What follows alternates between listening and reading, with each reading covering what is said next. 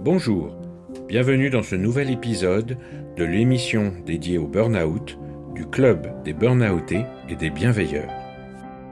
Bonjour Marc. Bonjour Christophe. Alors aujourd'hui, nous avons la chance de discuter avec Cathy, que j'ai rencontrée il y a oh, de longs mois sur LinkedIn. Bonjour Cathy.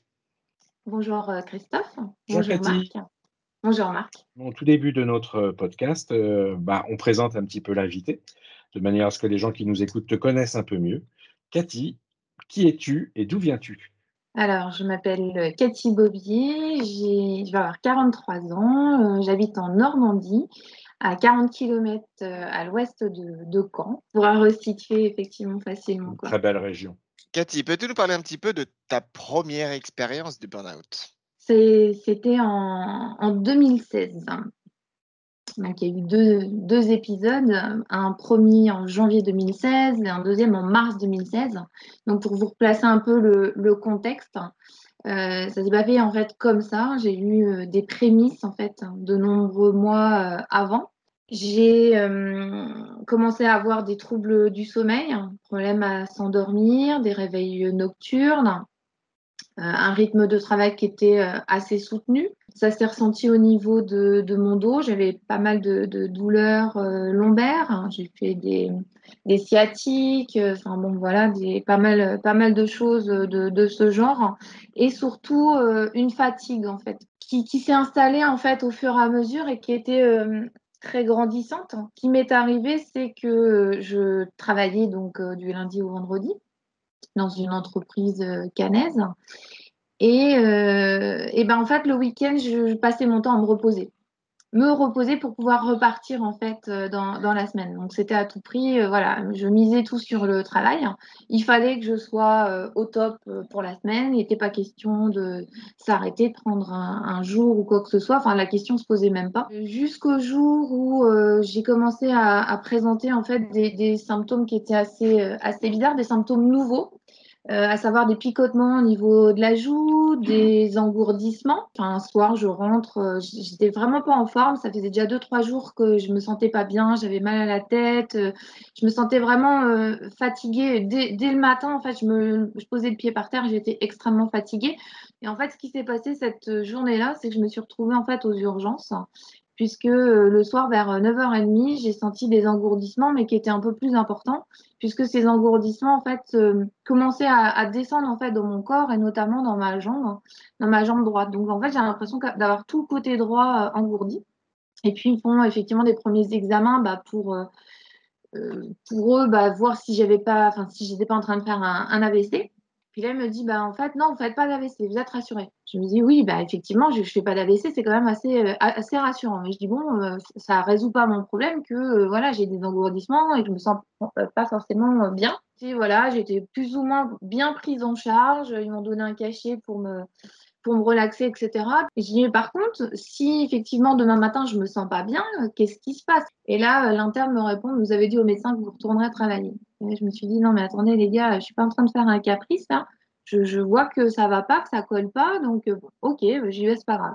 Et donc je suis rentrée à 4h30 chez moi et le lendemain matin, enfin à 7h, j'étais debout. Euh, je raconte pas euh, l'état dans lequel j'étais, mais voilà, je suis repartie, au, je effectivement au travail. J'en ai parlé juste à une collègue pour dire bah, cette nuit j'étais vraiment pas bien, donc surveille-moi, viens voir dans, dans, la journée quand même si si je suis pas tombée derrière mon bureau. Et il m'avait quand même conseillé de retourner voir mon médecin. Donc, je suis allée voir mon médecin. Effectivement, il m'a dit, bon, je vous prescris euh, des examens. On va faire des examens pour voir un peu euh, qu'est-ce qui se passe.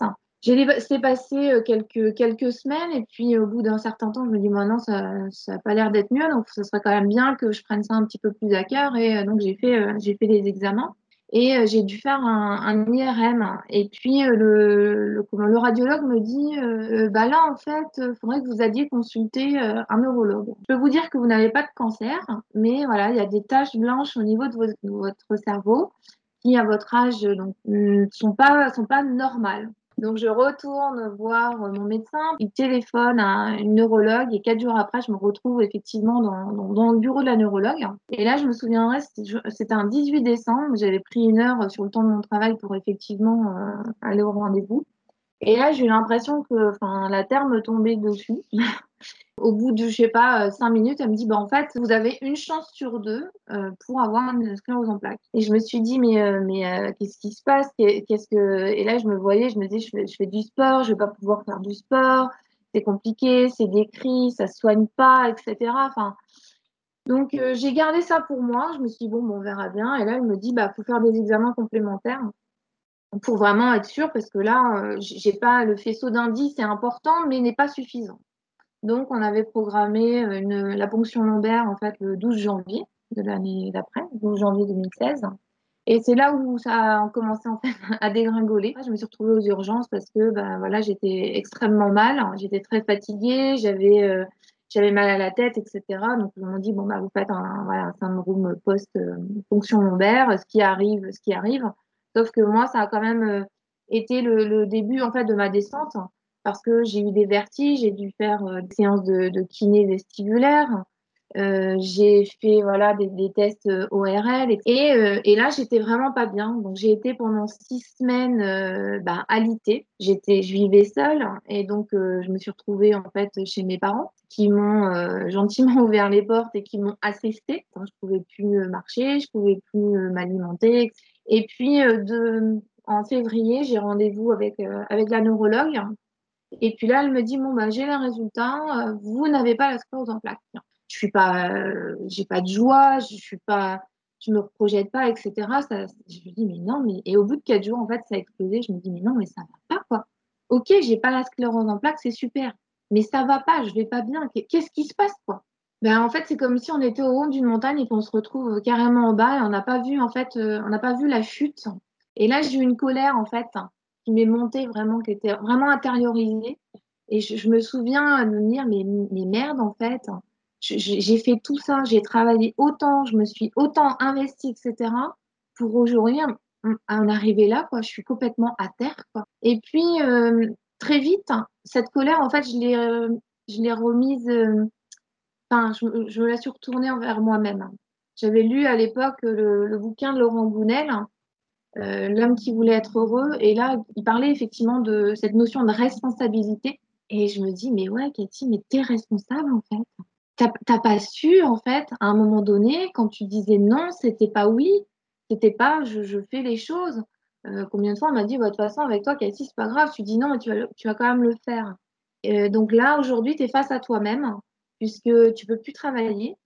Donc, qu'est-ce qui se passe en fait?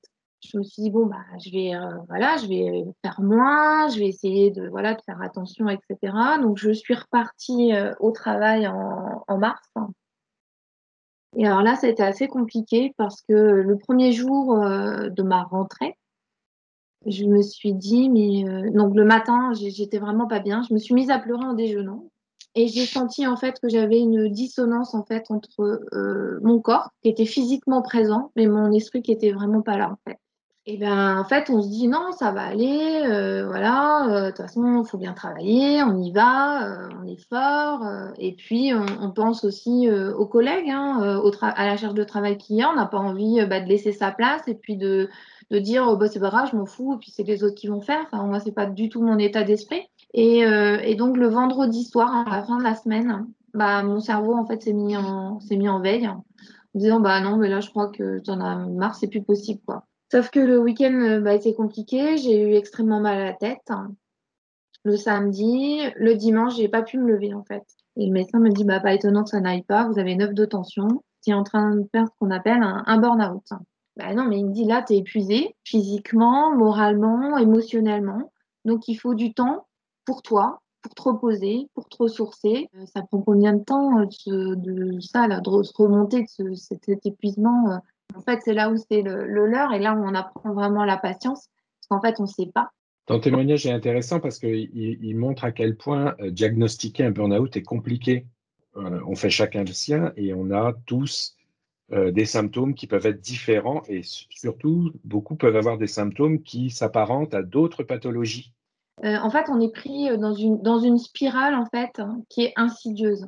Mmh. Euh, effectivement, euh, si, si on, on, regarde par rapport à, une maladie comme la sclérose en plaques, on se dit euh, bah, c'est une maladie qui est visible avec tel et tel symptômes, on, diagnostique, et voilà, et c'est une maladie visible. Sauf que le burn-out, en fait, on ne le voit pas. On ne voit pas si la personne, en fait, elle va bien ou pas. Alors, effectivement, la fatigue, ben voilà. Moi, j'ai aussi compris que la fatigue avait des intensités. Euh, on peut avoir des petites fatigues, des moyennes fatigues, des grosses fatigues et des fatigues qui sont latentes, des fatigues qui, euh, bah, qui vous prennent aux tripes et euh, vous, voilà, vous commencez votre journée, vous êtes en pleine forme et deux heures après, vous êtes complètement HS. Quoi. Mesurer sa fatigue, bah, comment on fait quoi? Donc, c'est chacun, en fait, qui ressent sa fatigue, qui peut l'exprimer, alors l'exprimer avec des mots hein, le plus juste possible, mais c'est compliqué, puisque j'imagine que bah, toi, Marc, ta fatigue ne va pas être la même que la mienne, et les ressentis de, Christophe ne vont pas non plus être les mêmes que moi. Donc, c'est aussi cette euh, difficulté dans ce burn-out qui est invisible, mais qui, euh, en soi, est quand même une maladie. Quoi. Tu, as, dit quelque chose de très très important et moi ça m'a fait écho et je suis sûr que Marc il va être d'accord avec ça. On a interviewé il y a quelque temps une personne qui euh, alors est passée par le burn-out et qui est passée par le cancer. Le traitement de son cancer pour elle avait été plus facile que le traitement de son burn-out parce qu'effectivement, il y a ce côté protocole, il y, a des, étapes à suivre, il y a des choses à suivre. Alors, c'est dramatique, mais effectivement, il y a un protocole à suivre, tac, tac, tac, tac. Le burn-out, c'est vraiment différent, et c'est aussi pour ça qu'on ne parle pas de maladie. Hein, c'est pour ça que l'OMS ne veut pas le reconnaître comme maladie, parce que tu l'as dit aussi, chacun fait son burn-out. On a ce, tronc commun de symptômes communs. Hein, évidemment, le, le sommeil, l'impact sur le sommeil, je pense qu'on l'a tous expérimenté, mais après, les symptômes sont vraiment différents. Et comme l'a dit justement Marc, pour un médecin, même un médecin traitant qui nous connaît bien, c'est pas forcément évident de faire la corrélation entre tous ces symptômes qui peuvent effectivement être euh, dus à, des différentes maladies et, comprendre à un moment donné que tous ces symptômes sont en fait, en fait la même source, qui est effectivement cet épuisement professionnel ou parental, etc. Chacun fait son burn-out, ça c'est clair, on, l'a dit et je pense que personne ne peut le contester, euh, mais chacun a aussi la façon de s'en sortir. Hein. on a tous une façon différente de s'en sortir. On a tous eu des, des aides extérieures, des actions, des lectures, des, vidéos, etc., etc., qui nous ont aidés. Euh, tu peux nous expliquer, toi, un petit peu justement le processus que tu as mis en place pour remonter cette pente qui a été effectivement très dure? Ma principale ressource, je dirais, ça a été vraiment ma famille. Euh, mes parents et ma sœur qui ont été d'un soutien vraiment inconditionnel, qui ne m'ont jamais jugé, qui ont, euh, qui ont, euh, je dirais, subi ma descente en fait. Ils ont été vraiment hyper bienveillants, voilà, hyper touchants aussi, parce qu'il y a eu des moments qui étaient, qui étaient vraiment compliqués. Et vraiment ça, je, les remercie parce que sans eux, euh, sans eux, ça n'aurait pas été possible ne pas se sentir jugé non plus, parce qu'on a quand même cette culpabilité de ne pas pouvoir aller travailler. Et, quand on aussi on entend euh, des, gens qui vous disent quand on veut, on peut, euh, on se dit ouais, ok, d'accord, mais en fait, ils ne réalisent pas en fait les étapes qu'on doit traverser et toutes les, toutes les phases qu'il va y avoir aussi après. Donc, donc vraiment, ma famille, c'était vraiment le, mes fondations, mon, socle en fait pour pouvoir me permettre voilà, de prendre le temps, euh, de faire preuve aussi de, patience, parce que la patience, euh, même si c'est pas palpable, c'est quelque chose d'hyper important. J'ai eu aussi recours euh, aux antidépresseurs. Hein, ça a été vraiment une, une béquille. Je crois qu'il faut pas s'en faut pas s'en priver. Hein, il faut pas avoir honte non plus de bah, d'en prendre, parce que à un moment donné, on a besoin de se raccrocher, comme une boîte de sauvetage. Moi, ça a été vraiment ma boîte de sauvetage. Euh, j'ai eu aussi euh, le soutien bah, d'une psychologue euh, que, que j'ai enfin, contacté hein, moi-même. Donc c'est pareil, faire la démarche d'aller voir une psy, c'est pas évident. ne serait-ce que juste décrocher son téléphone, prendre rendez-vous, ça demande aussi, voilà, ça demande un peu de courage parce que c'est pas pas évident de se dire bah là aujourd'hui voilà je traverse une, période un peu compliquée et j'ai besoin de quelqu'un un avis euh, aussi extérieur et puis j'ai fait une super rencontre avec euh, avec une, amie qui, qui est coach qui m'a justement euh, proposé en fait de de, de m'aider en fait dans un qui, avec qui j'ai fait un processus d'accompagnement en, coaching et, et qui m'a vraiment permis de travailler sur moi parce que euh, pendant, ces, mois euh, de post-burnout, qui étaient euh, compliqué, c'est que bah, en fait, vous avez peur de sortir de chez vous. moi, pour moi, j'ai eu la phobie sociale. J'ai euh, perdu mes repères. Bah, je ne savais plus effectivement euh, comment faire, quoi faire, etc. Donc, euh, il y a la perte d'identité. On ne sait plus qui on est, on ne sait plus ce qu'on a envie de faire, on ne sait plus comment on va le faire. on se dit, bah, de toute façon, on ne vaut plus rien, on n'a pas de compétences, etc. Il y a eu aussi cette perte de confiance en soi. Donc, grâce effectivement à, ces séances de, coaching, donc qui ont duré hein, sur plusieurs mois, normalement le processus de coaching c'est quelques séances sur un, temps bien déterminé. Grâce à ces séances, j'ai pu en fait m'exprimer, euh, revenir en fait à moi, me reconnecter à moi. Qu'est-ce que j'avais envie de faire, comment je voulais le faire, et de penser vraiment à moi et pas aux autres. Donc j'ai vraiment euh, pris cette euh, c'est moi pour moi en fait, pour me faire plaisir, pour euh, me recentrer, me ressourcer, faire attention à ce dont j'avais besoin, à mon éco que j'appelle aujourd'hui mon écologie de vie, mon rythme, euh, parce que ça c'est vraiment euh, hyper important. Est-ce que ça a été facile, Cathy, de te confier comme ça à une psychologue, enfin à une amie coach? Oui, ça a été, euh, ça a été facile parce que euh, c'est vraiment une personne que j'ai rencontrée dans le cadre d'un réseau professionnel deux ans auparavant, avec qui effectivement euh, ça avait bien matché.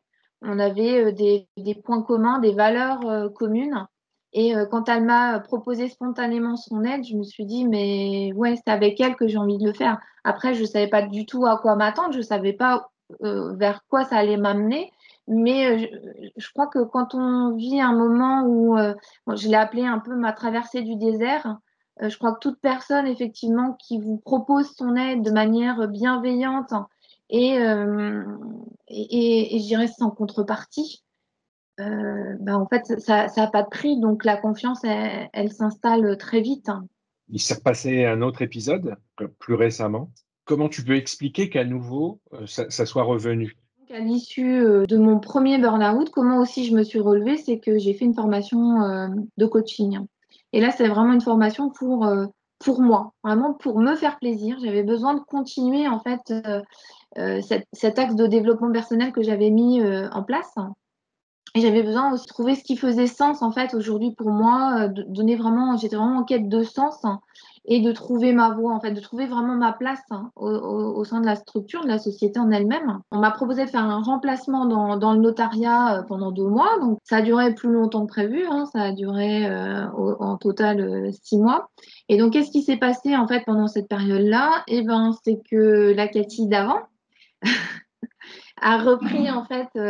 bah voilà, c'est sa bonne volonté, le fait de s'investir, de donner en fait de son temps, euh, de j'ai pas posé euh, mes propres limites, hein. mais je me rendais compte en fait que chaque jour qui passait, je grignotais un peu sur le temps de travail qui m'était euh, imparti. J'ai épuisé mes ressources internes pendant les trois premiers mois. Ça a occasionné du stress chez moi, une certaine, bah, une certaine pression en fait, hein, que je pensais pas avoir, mais et cette pression en fait, bah, chaque jour en fait, elle a grandi je me suis pas rendu compte en plus hein, que cette pression-là, euh, au, fil des, au fil des semaines, en fait, allait occasionner bah, ma seconde chute. Alors que j'ai réussi euh, à, limiter, puisque grâce à ma première expérience, justement, euh, ce, qui était, ce qui était intéressant, c'est de se dire, voilà, j'ai des signaux là qui sont, voilà, j'avais hyper mal au dos, je commence à avoir des problèmes de sommeil, j'avais plus d'appétit, euh, j'étais euh, irritable hein, et puis je me ressourçais pas. C'est vrai qu'il y a eu ce, contexte en plus particulier de, confinement en octobre avec le couvre-feu à 18h, etc. Donc il laissait peu de marge pour pouvoir aller euh, se promener, etc. Mais ces, ces signaux-là m'ont permis effectivement de, de, dire que ça n'allait pas.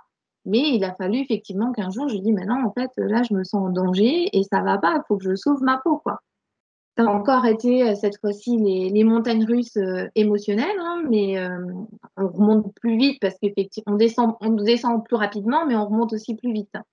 Malgré que encore aujourd'hui, voilà, c'est, une énergie qui est pas est pas stable, mais voilà, ça, ça, va parce que je m'écoute, je fais attention et qu'aujourd'hui je me connais encore mieux davantage et, que je fais confiance aussi à, à, mon corps. Ça, me fait penser justement à un petit aparté, mais un bouquin que, que j'aime beaucoup de Lise Bourbeau qui est Écoute ton corps, le meilleur ami sur la terre. Moi, je sais que c'est mon corps qui m'a sauvé une première fois et c'est encore lui qui a été mon allié là cette fois-là. Et, et, franchement, c'est super important. Quoi. Et euh, maintenant, tu en es où, Cathy? J'en suis dans une période ben, un peu d'introspection. J'essaie effectivement de tirer les enseignements bah, voilà, de, ces deux expériences-là euh, pour aller vraiment. Euh, alors, c'est un travail que j'avais déjà fait, mais voilà, c'est encore différent aujourd'hui parce que bah, j'ai plus de maturité, plus de recul euh, donc vraiment d'aller me recentrer, vraiment voir qu'est-ce que j'ai envie de faire, comment j'ai envie de le faire, et euh, toujours avec cette notion de plaisir. Euh, parce que pour moi, c'est vraiment important de, faire ce qu'on aime et avec plaisir. donc aujourd'hui, en fait, voilà, j'ai vraiment envie de, continuer sur, sur la voie du coaching pour justement accompagner justement des gens qui ont des problématiques, qui ont envie euh, de trouver leur voie, de, du, de donner du sens aussi à leur vie. Euh, et, une notion aussi que j'aime bien aborder, c'est la notion d'équilibre. Euh, en fait, quand on travaille, on a l'impression qu'on est en mode travail et qu'à côté, il n'y a rien. Ben, en fait, non, c'est comme les piliers d'une chaise, on a besoin de tout, tous les bâtons de la chaise pour pouvoir justement être bien assis, bien installé et être stable. Et ben, c'est ce qu'on appelle l'équilibre. Et l'équilibre entre une vie professionnelle et une vie personnelle, pour moi, c'est indissociable. On est bien d'accord. Écoute, un, énorme merci. Euh, j'espère que le stress avant l'enregistrement est parti. Ah oui, complètement euh, dissipé. Tu vois, ah, on a senti le smile. Le smile. voilà, on a, senti le, sourire tout au long. Euh, écoute, c'est super courageux de ta part, donc déjà bravo. merci. Bah, de m'avoir permis en fait de, parler de mon histoire. Euh, et j'espère que, qu'elle pourra servir à, d'autres. C'est pour ça que j'ai voulu contribuer, que j'ai voulu vous rencontrer, parce que je trouvais que c'est toujours euh, très bienveillant et on sent que voilà, ce qui nous relie, je pense, c'est euh, l'humain. Et si ça peut être utile, bah, j'en serais vraiment ravie. Quoi. Mais encore une fois, un grand merci. Vive la Normandie. À très vite. Et puis, comme on le fait à chaque fois, euh, eh ben on espère pouvoir te rencontrer maintenant euh, autour d'une bonne table. Merci à, tous les deux en tout cas. C'était vraiment euh, chouette de pouvoir voilà, se livrer en toute, en toute confiance et bienveillance. C'est vraiment, vraiment top. Bonne journée à tout le monde. Quant à nous, nous nous retrouverons bientôt pour un nouveau podcast sur la chaîne du Club des Burnoutés et des Bienveilleurs.